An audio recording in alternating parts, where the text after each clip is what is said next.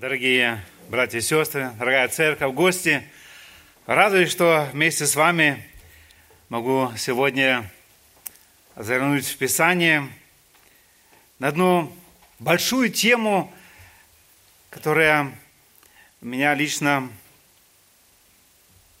радует и тревожит, где я много размышлял в последние недели, особенно и частично хочу сегодня начать эту тему осветить то, что мне стало уже важно, и надеюсь, и в следующих еще неделях и месяцах мы сможем больше об этом поговорить. Надеюсь, что у каждого из вас есть бюллетень с собой, что вы эти местописания, которые указаны уже там, вы могли прочитать после еще раз дома и в домашних группах на предстоящей неделе. Я назвал эту тему «Научи нас молиться».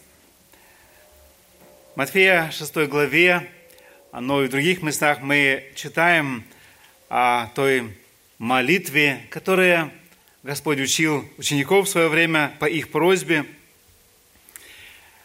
Можно сказать, молитва – это такая часть, можно сказать, личная. И до этого уже в шестом стихе Иисус говорит здесь, что когда ты молишься, войди в комнату твою и затвори дверь твою, помолись Отцу твоему, который в тайне и ответит, и Отец твой, видящий тайно, воздаст тебе явно. Духовная жизнь христианина имеет два средства общения с Богом. Первое, где Бог говорит к нам через Библию, через Его Слово. И второе, что я уже только что сказал, это молитва, где человек говорит к Богу. И таким образом человек общается с Богом. Через Слово Божие Бог реально говорит к нам. Через молитву мы имеем, как дети Божии, огромную привилегию лично и реально говорить с Богом, хотя мы его не видим.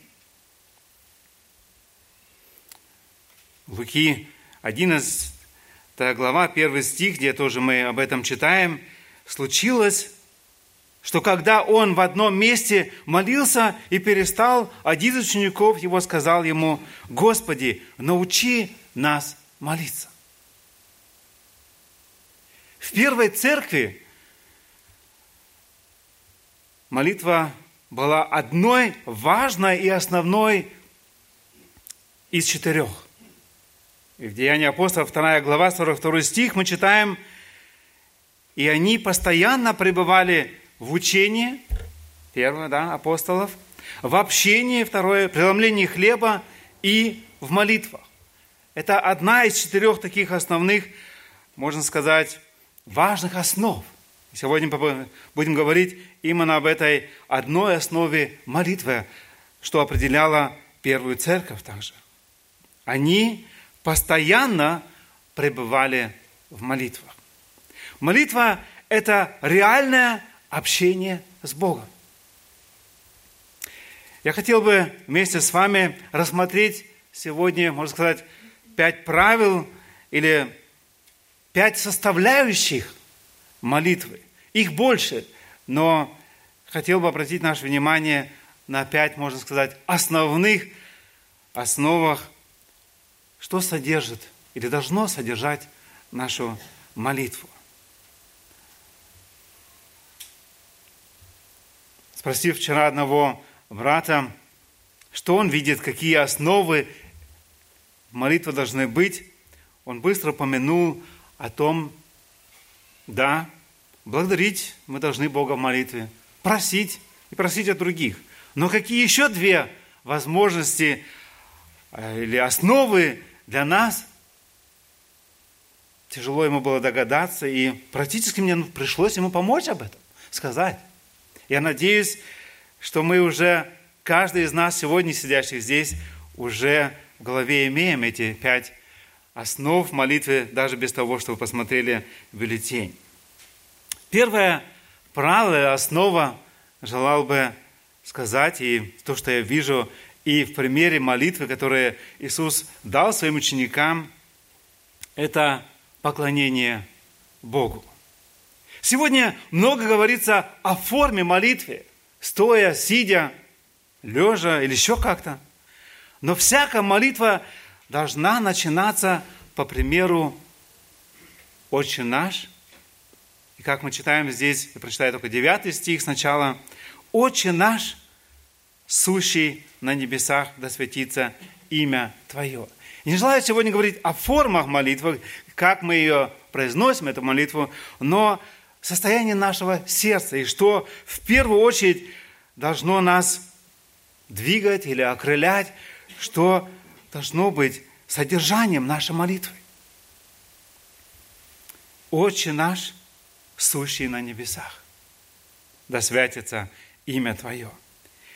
Первое то, что если мы думаем о молитве, то, что мы видим в примере э, молитвы Иисуса, уча учеников, и если мы посмотрим в Иоанна 17 главу, тоже, где сам Иисус молился, где мы видим эту первосвященническую молитву, написанную, то это искание Бога, познание Его величия и преклонение сердца перед Господом. Это первое, то, что здесь мы видим в этой молитве Иисуса Христа, но и в многих других местах. Матфея 4 глава, здесь с первого стиха описывается искушение Иисуса дьявола. И в 10 стихе, как заканчивается это искушение Иисуса Христа дьяволом, мы читаем в 10 стихе, где Иисус дает последний ответ дьяволу. Тогда Иисус говорит ему, «Отойди от меня, сатана, ибо написано, Господу Богу твоему поклоняйся и Ему одному служи». Живая вера начинается с поклонения. Живая вера начинается с поклонения. Если тебя эта тема заинтересует, в следующих словах еще сегодня ты имеешь возможность после перерыва остаться на второе служение, и именно об этом Рав сегодня будет дальше проповедовать и говорить больше. Иоанна 4 глава, 23 стих – мы помним эту беседу самарянки с Иисусом Христом. Ее, конечно, вопрос о поклонении Богу, где и как. И мы читаем, где Иисус говорит ей, но настанет время, и настало уже, когда истинные поклонники будут поклоняться Отцу в духе и истине, ибо таких поклонников Отец ищет себе. Бог ищет поклонников себе. Бог не ищет сегодня, чтобы ряды собрания были полные. Это не, не первое его желание. Хотя это хорошо, что мы здесь сегодня все. Но Бог ищет поклонников в себе. 24 стих. Бог есть Дух. Этой же главы, 4 Иоанна, э, Иоанна 4 глава. И поклоняющиеся Ему должны поклоняться в духе и истине. Вопрос, мой вопрос сегодня, знаешь ли ты, зная мы, кто или что ищет Иисус себе? Он ищет себе поклонников. Это содержание этой истины. Он ищет себе поклонников. Поклонение Богу – это смиренное восхищение Богом. Это восхищение охватывает наше сознание. Оно пронизывает нас настолько, что оно меняет нашу жизнь снутри. Оно выражается и после в наших привычках. Вспомним людей, которые нас в свое время особо восхищали, что было в наших желаниях, стремлениях. Это только маленькое-маленькое сравнение. Когда я ближе или чуть ближе познакомился в свое время с моей будущей сегодняшней женой Эльфи, я заметил, что она пьет черное кофе. И с этого дня, с этой минуты, следующие 30 лет и больше уже я пил черное кофе. Я был восхищен ей до сегодняшнего дня, и даже ее привычки или ее вкус стал моим вкусом. Но это, говорю, только маленькое сравнение. Бог хочет, чтобы мы восхищались Господом и всем тем, что Он желает, чтобы мы любили. И это много-много раз говорили Ему, чем мы восхищаемся в Нем. Смиренное восхищение Богом. Можно жизнь менять под диктовку. Одень те брюки, то платье, туда пойди, то сделай. Но это не то, что Бог желает. Бог желает, чтобы мы поменялись внутри, без надзирателя, без того, чтобы нам было сказано так, так или по-другому. Когда мы встречаем Бога, посмотрим один пример в Исаия 6 главе с 5 стиха, где Исаия в свое время встретился с Богом, как он встретил его и как он имел это общение с ним. Исайя 6 глава с 1 по 5 стихи. В год смерти царя Озии видел я Господа, сидящего на престоле высоком и превосходнейшем. Из края рис его наполняли весь храм – Вокруг него стояли серафимы, у каждого из них по шести крыл, двумя закрывал каждое лице свое, и двумя закрывал ноги свои, и двумя летал. Взывали они друг к другу и говорили, «Свят, свят, свят Господь, Саваоф, вся земля полна славы Его». И погребались верхи врат от глаза восклицающих и дом наполнится курениями. И сказал я, горе мне, погиб я, ибо я человек с нечистыми устами и живу среди народа также с нечистыми устами. И глаза мои видели царя Господа Саваофа. Библия открывает нам Бога. Бог хочет, чтобы мы преклонились перед Ним. Иоанн, ученик и апостол, особенно много открывает нам любовь Бога. Но вся эта Библия открывает истину Бога, кто Он есть. И Бог желает, чтобы мы Его больше познавали, и тогда мы сможем только восхищаться им. Как это делал Давид? Посмотрим еще одно место Псалом 144, с 1 по 7 стихи, как Давид познал в свое время Господа, и как он восхищался им, и как он это описывал. Хвала Давида. «Буду превозносить Тебя, Боже мой, Царь мой, и благословлять имя Твое во веки и веки. Всякий день буду благословлять Тебя и восхвалять имя Твое во веки и веки. Велик Господь и достохвален и величие Его неисследимо. Род роду будет восхвалять дела Твои и возвещать о могуществе Твоем. А я буду размышлять о высокой славе величия Твоего и о дивных делах Твоих. Будут говорить о могуществе страшных дел Твоих и я величие Твоем. Буду провозглашать память великой благости Твоей и воспевать правду Твою.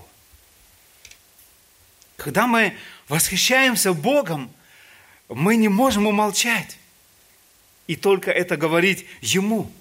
Это слава Богу, когда мы восхищаемся им, об этом услышат, и как мы читали здесь, род роду. Мы будем говорить это нашим детям и внукам. Это восхищение услышат люди вокруг нас. Буду провозносить Тебя, Боже мой.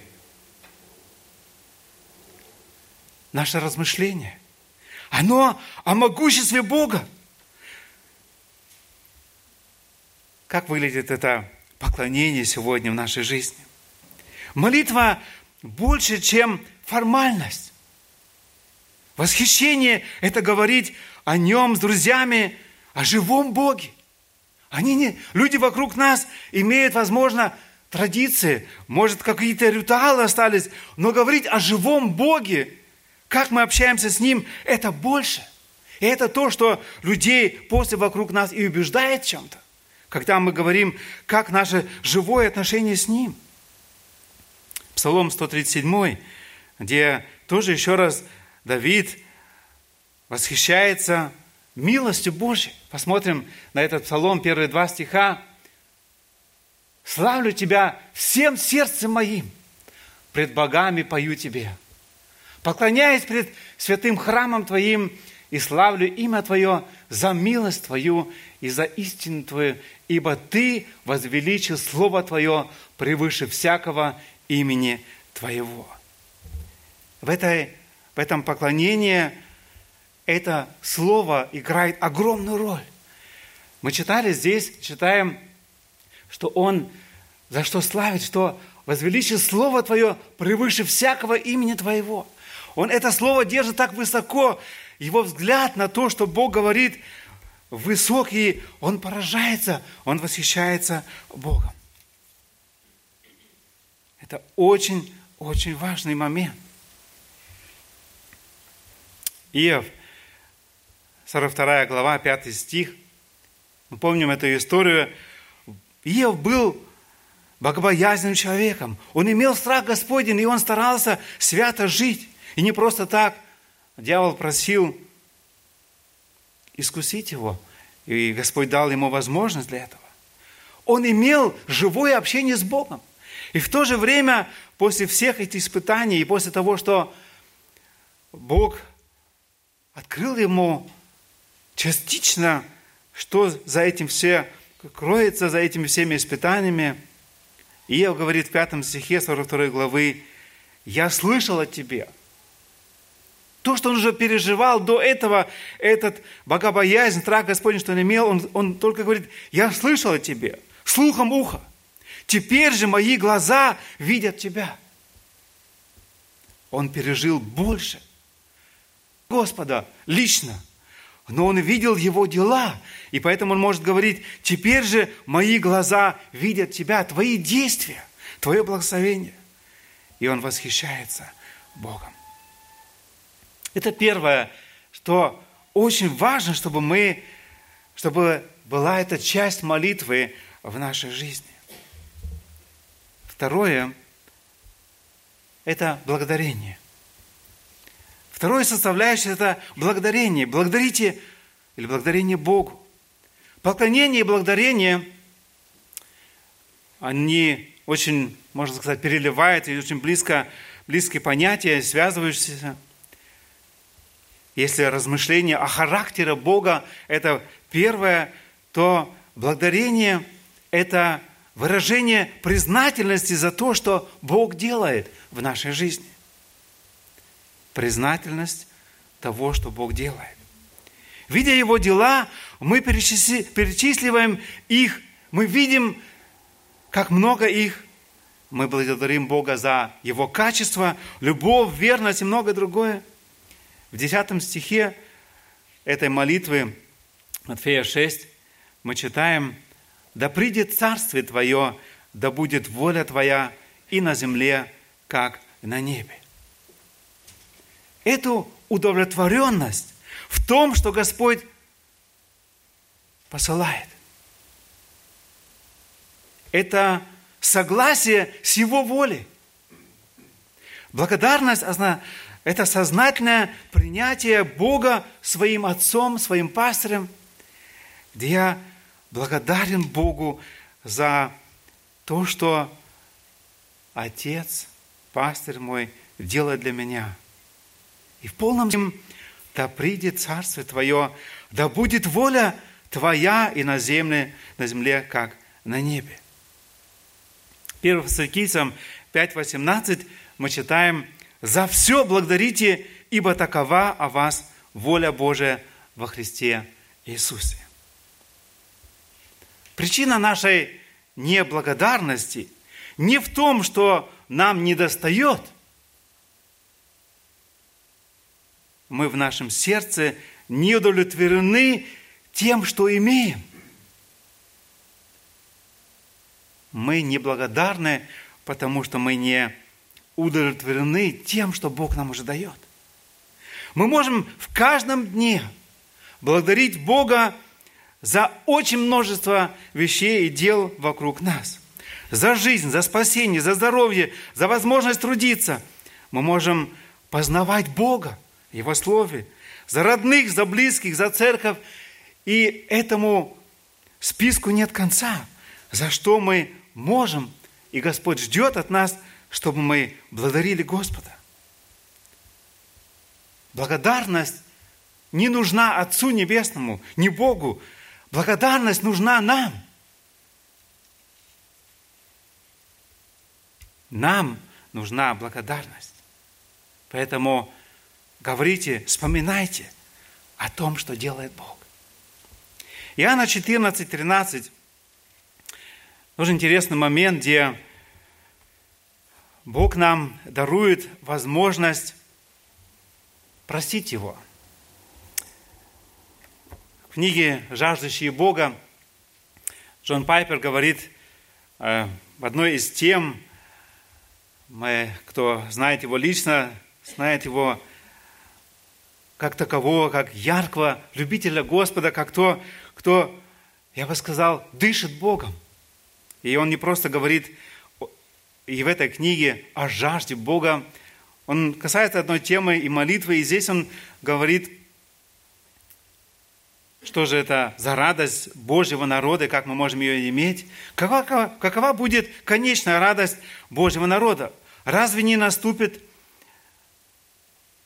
день, когда слава Господня наполнит собой землю, как воды наполняет море? Разве не придет день, когда наше поручение будет исполнено и детьми Бога из каждого народа, племени, языка? Извиняюсь, перечислю одно.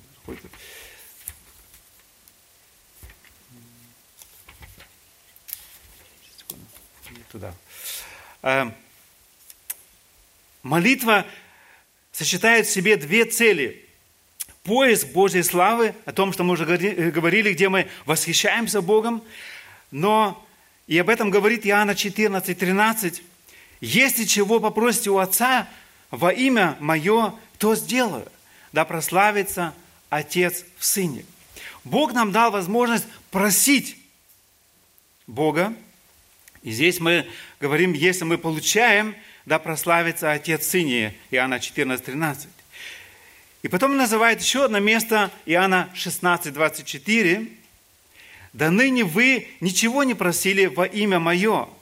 Просите и получите, чтобы радость ваша была совершенна». Бог нам дарует возможность и просить Бога. И тут мы перейдем сейчас к следующему пункту именно, или через один пункт, где мы можем и просить Господа. Господь желает, чтобы мы имели это общение живое с Ним. И мы можем благодарить Бога, когда мы ищем действительно Его славу, ищем то, что Бог желает от нас, где мы преклоняемся перед Ним и за все то, что Он делает, где мы благодарим Его за Его чудные дела. Молитва, он дальше говорит, что это нервный центр нашего общения со Христом.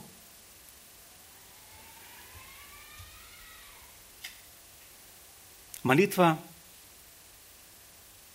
мы можем и в молитве обманывать. Мы можем молиться или научиться молиться, и другой думает, да, это действительно искренняя молитва. Но в большей части, когда мы искренне вместе молимся, мы чувствуем пульс друг друга. Мы вместе обращаемся к Богу, и это, это что-то огромное и прекрасное. Бог желает, чтобы мы молились Ему. И это и когда мы слышим в молитве благодарность Богу и моего близкого, с кем я вместе молюсь, это поражает меня, это и восхищает меня, и радуемся мы вместе всему тому, что делает Бог. Мы желание, чтобы мы и дальше могли каждый лично благодарить Бога, но и совместно, и в большом собрании хвалить Бога, но и благодарить Бога. Третье правило – это исповедование грехов. Исповедуйте грех. Интересный момент. Здесь в 12 стихе Матфея 6 глава Иисус говорит, «И прости нам долги наши, как и мы прощаем должникам нашим». И прости нам долги наши, как и мы прощаем должникам нашим. С признанием своих грехов начинается христианство.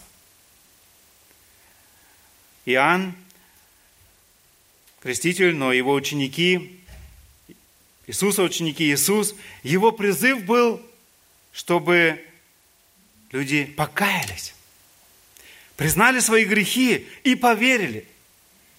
С признанием своих грехов начинается христианство. В нашей жизни много ситуаций. И после того, что мы обратились, где мы грешим, и нам нужно исповедование. Это должно быть ежедневной нашей практикой.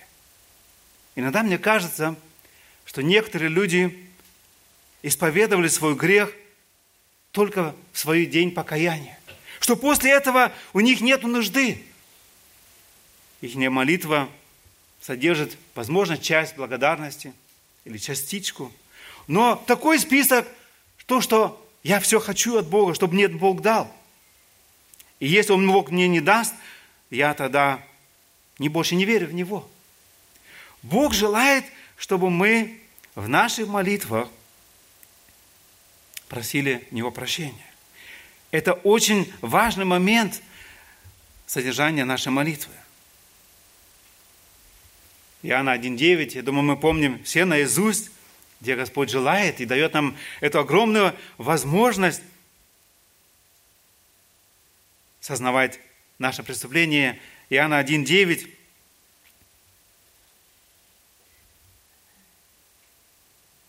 Нет, 1 Иоанна 1.9, извиняюсь.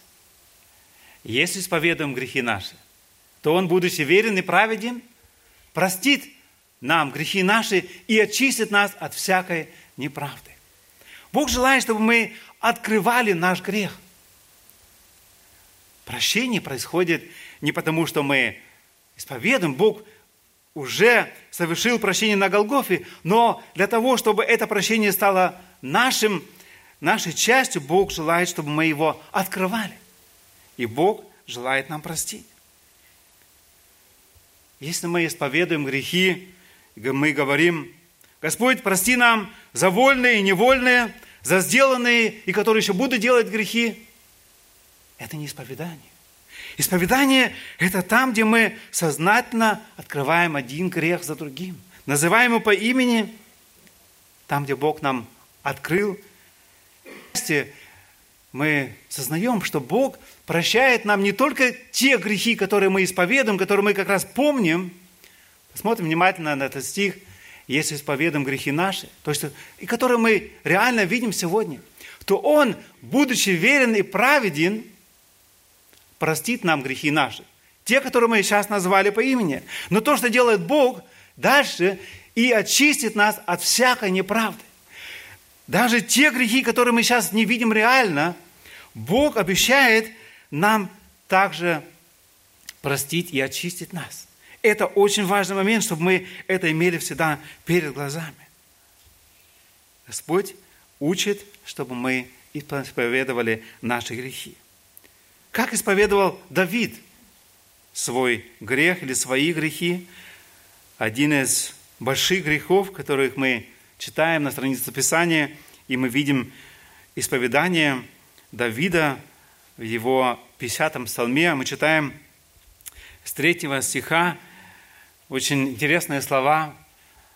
Он говорит, помилуй меня, Боже, по великой милости Твоей и по множеству щедрот Твоих изгладь беззакония мои. Многократно омой меня от беззакония моего и от греха моего очисти меня. Ибо беззаконие мои я сознаю, и грех мой всегда предо мною. Тебе, Тебе единому согрешил я, и лукавое пред очами Твоими сделал так что ты праведен в приговоре твоем и чист в суде твоем. Вот я в беззаконии зачат, и во грехе родила меня мать моя. Вот, ты возлюбил истину в сердце, и внутрь меня явил мне мудрость. Окропи меня и сопом, и буду чист, омой меня, и буду белее снега, дай мне услышать радость и веселье. И возрадуются кости тобою, сокрушенные. Отврати лице Твое от грехов моих, изгладь все беззакония мои. Сердце чистое сотвори во мне, Боже, и дух правый обнови внутри меня. Если мы здесь не конкретно в этом псалме читаем а, об этом грехе, мы читаем об этом раньше, и мы видим его сокрушение. Это его признание лично перед ним. И вопрос сегодня к нам, как выглядит наша молитва? Помним мы то сокрушение перед ним в наших молитвах, где мы, подобно Давиду, сокрушались перед ним – в той же комнате, где мы молимся, на коленях, или как мы это делаем, но где мы, подобно Давиду, сокрушаемся перед Ним. Бог желает, чтобы мы исповедовали грех наш. И прости нам долги наши, как и мы прощаем должникам нашим. Это вторая часть, где мы и прощаем должникам. Это отдельная тема. И как Господь говорит нам, что это условие для прощения нашего, чтобы мы простили другим. Пятое правило, или можно сказать, то, что Господь желает от нас, или четвертое, извиняюсь, это молитва о наших нуждах. Молитва о личных нуждах. В 11 стихе мы читаем «Хлеб наш насущный дай нам на сей день». Это только одна часть, но и эта часть важна но и если мы читаем многие другие места, где мы имеем это огромное правило, право молиться о наших личных нуждах. Господь желает, чтобы мы просили Его об этом. Не просто информировали Его, но просили о наших личных нуждах. Филиппийцам 4, 6 мы читаем, не заботьтесь ни о чем, но всегда в молитве и прошении с благодарением открывайте свои желания пред Богом. Господь желает, чтобы мы молились Господу и наши личные нужды приносили Ему в наши молитвы. Псалом 55 тоже такой, можно сказать, яркий псалом, где мы видим, где как Давид открывал свои личные нужды, переживания перед Богом. Давид переживал то, что за ним гнались, были тяжелые времена, и здесь мы в первом стихе читаем об этом начальнику хора, это 55-й псалом, о глубице безмолвствующей у Далида, когда филистимляне захватили его в Гейфе. И его молитва личная, где он молится Богу, и он говорит, «Помилуй меня, Боже, ибо человек хочет поглотить меня, нападая всякий день, теснит меня. Враги мои всякий день ищут поглотить меня, ибо много восстающих на меня. О Всевышний!» Четвертый стих – он говорит, когда я в страхе, на тебя я уповаю. Это было неприятно Давиду, как царю, то, что делали враги. Но он говорит, о Всевышний. И он говорит, когда я в страхе. Он не паникует и, и других людей ругает. Он, мы читаем здесь, на тебя уповаю. Он дальше открывает свое сердце. В Боге восхвалю я Слово Его. На Бога уповаю, не боюсь. Что сделает мне, э, что сделает мне плоть? Всякий день извращает слова мои. И это, я думаю, мы знаем и чувствуем не раз в своей жизни. Всякий день извращает слова мои. Все помышления их обо мне на зло собираются, против, притаиваются наблюдают за моими пятами, чтобы уловить душу мою. Неужели они избегнут воздаяния за неправду свою? в гневе изложи, Боже, народы. У Тебя исчислены мои скитания, положи слезы мои в сосуд у Тебя. Не в книге ли они Твоей? И десятый стих интересный. Враги мои обращаются назад, когда я взываю к Тебе. Из этого я узнаю, что Бог за меня. Он не слышит Бога, не видит, но видит, как враги отступают назад. И Давид говорит, из этого познаю, что Бог за меня. Это финал молитвы, где он видит, как Бог за него заступается. Пятое, где мы просим о других. Господь желает, чтобы мы просили нашу молитву о других. И в Иоанна 17 главе, первосвященнической молитве, где Иисус сам молился, желал бы только три стиха зачитать, или четыре, это 15 по 17 стихи этой главы. Мы помним эту молитву Иисуса, и Он говорит здесь в молитве к Отцу Своему Небесному, «Не молю, чтобы Ты взял их из мира, но чтобы сохранил их от зла. Они не от мира, как и я не от мира. Освети их истиною Твоею, Слово Твое есть истина. Господь желает, чтобы вот эта истина, она нас освещала. Она давала нам ориентировку, понимание, что нам делать. Он не просил, чтобы Бог нас сохранил от зла, но именно из этого мира, но чтобы сохранил от зла. И 20 стих. «Не о них же только молю, но и о верующих в меня по слову их». Это мы сегодня.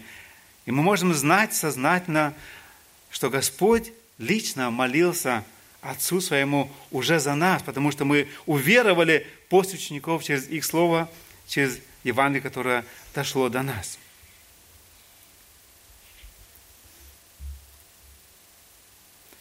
Павел, который, можно сказать, был гигантом веры, большим апостолом, 1 Фессалоникийцам 5.25 однозначно говорит, братья, молитесь о нас. Павел верил в силу молитву. И он говорит и просит церковь, молитесь о нас. И это делают много раз. 1 Тимофея, 2 глава, первые два стиха, тоже нам очень ясно говорят, итак, прежде всего, прошу совершать молитвы, прошения, моления, благодарения за всех человеков, за царей и за всех начальствующих, дабы проводить нам жизнь тихую и безмятежную во всяком благочестии и чистоте. Ибо это хорошо и угодно Спасителю нашему Богу, который хочет, чтобы все люди спаслись и достигли познания истины. Господь желает, чтобы мы молились за других, за друг друга. 1 Фессалоникийцам 5.17 закругляя, закругляя эту тему, мы читаем, как апостол Павел здесь, движим Духом Святым, говорит нам, непрестанно молитесь. Римлян 12, 12. Утешайтесь надеждою, в скорби будьте терпеливы, в молитве постоянны. Ремия 33, 3 стих тоже говорит нам о том, что мы имеем эту огромную привилегию молиться. «Возови ко мне, и я отвечу тебе, покажу тебе великое и недоступное, чего ты не знаешь». Бог желает, чтобы мы обращались к Нему в молитве. Думаю, что мы сознаем, что эта часть нашей духовной жизни, общения с Богом, для многих из нас является огромной проблемой, можно сказать, недостатком в нашем христианской жизни. Мы теряем благословение, потому что мы это не практикуем сегодня так в нашей жизни, как это желал наш Господь. Как мы видим это в личном примере его жизни.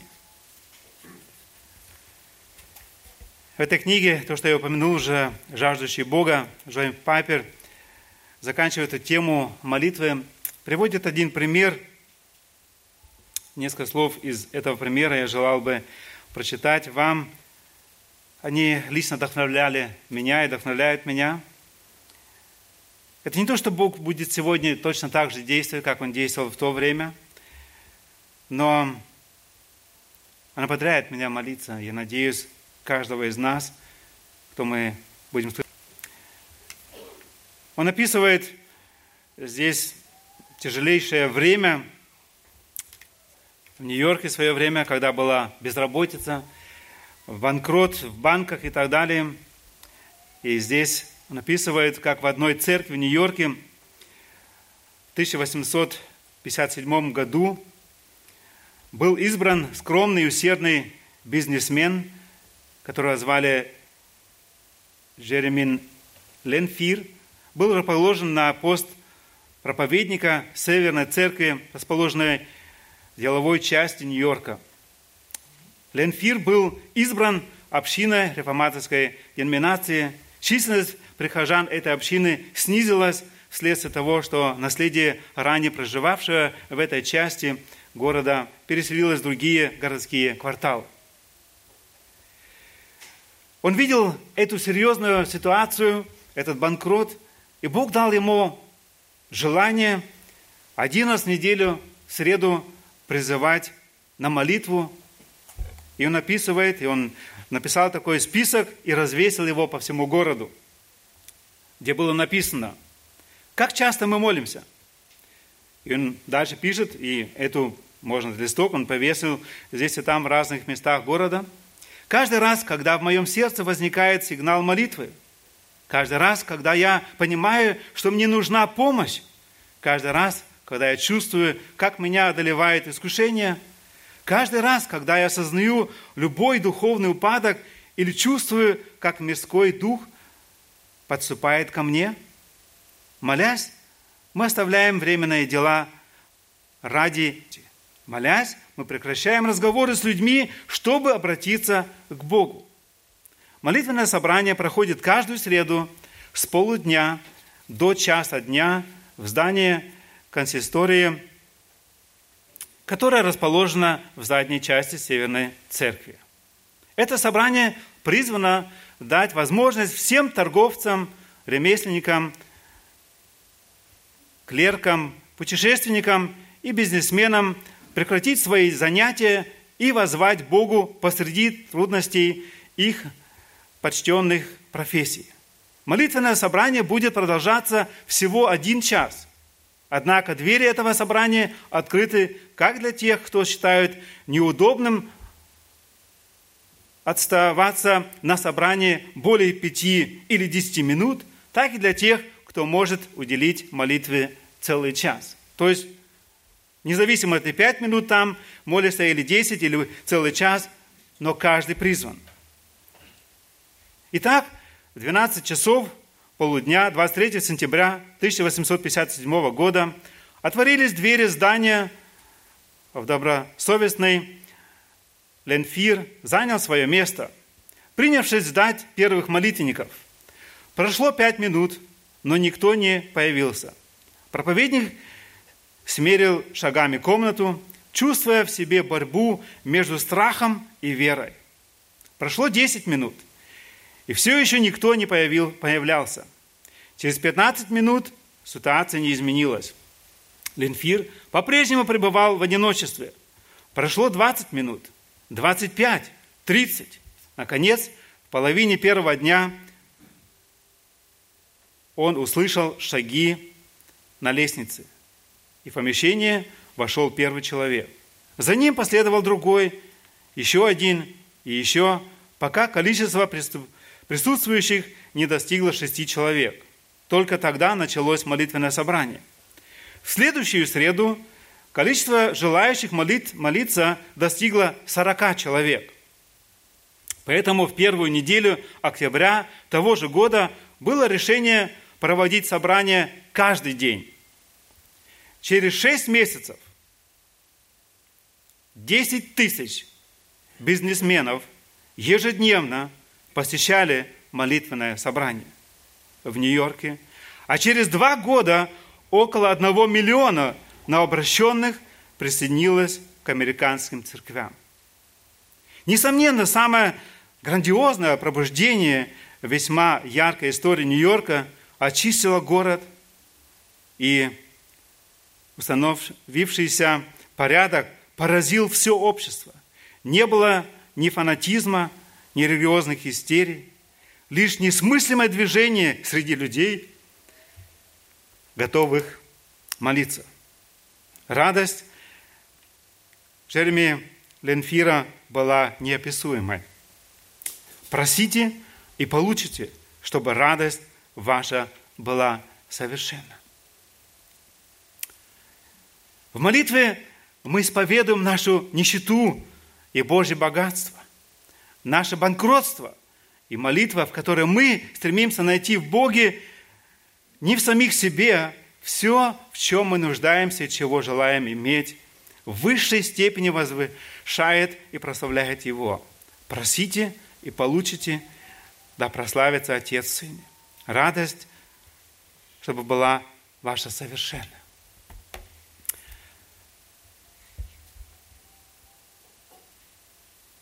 Мое желание, чтобы мы дальше размышляли над этой темой, которую только коротко затронул, но чтобы мы учились молиться Богу один раз, чтобы мы поклонялись Ему. Для этого нам нужно изучать Его, для того, чтобы с Ним правильно, к Нему правильно подойти. В прошлом времени, те, кто уже дольше здесь в церкви или еще в Лихтенберге, мы нередко делали молитвенные ночи, где мы молились Богу. И первое то, что мы делали, мы обращали наш взор на Господа, мы молились, восхваляли Его, мы восхищались им, потом мы благодарили, и только потом мы имели право обращаться с нашими нужными к Нему. И Бог великое делал и делает до сегодняшнего дня. Мое желание, чтобы мы в наших молитвах разграничивали, хотя каждую нашу молитву, как бы она ни звучала вслух или про себя, это возможно только несколько слов, Господь ее приносит престолу Бога, Отца Своего, понятной, но чтобы она имела в содержании восхищение Богом, благодарность Богу, исповедание наше, чтобы мы действительно наши желания открывали Ему, и чтобы мы молились за других. Пусть Господь нам поможет. И, возможно, что-то подобное, пускай это будет в миниатюре то, что переживал этот проповедник здесь, в Нью-Йорке, и мы сможем пережить в дальнейшем и в нашей церкви. Это мое желание для нас, для меня лично. Аминь. Встанем по возможности и в коротких молитвах еще прославим Бога за эту огромную привилегию, что имеем.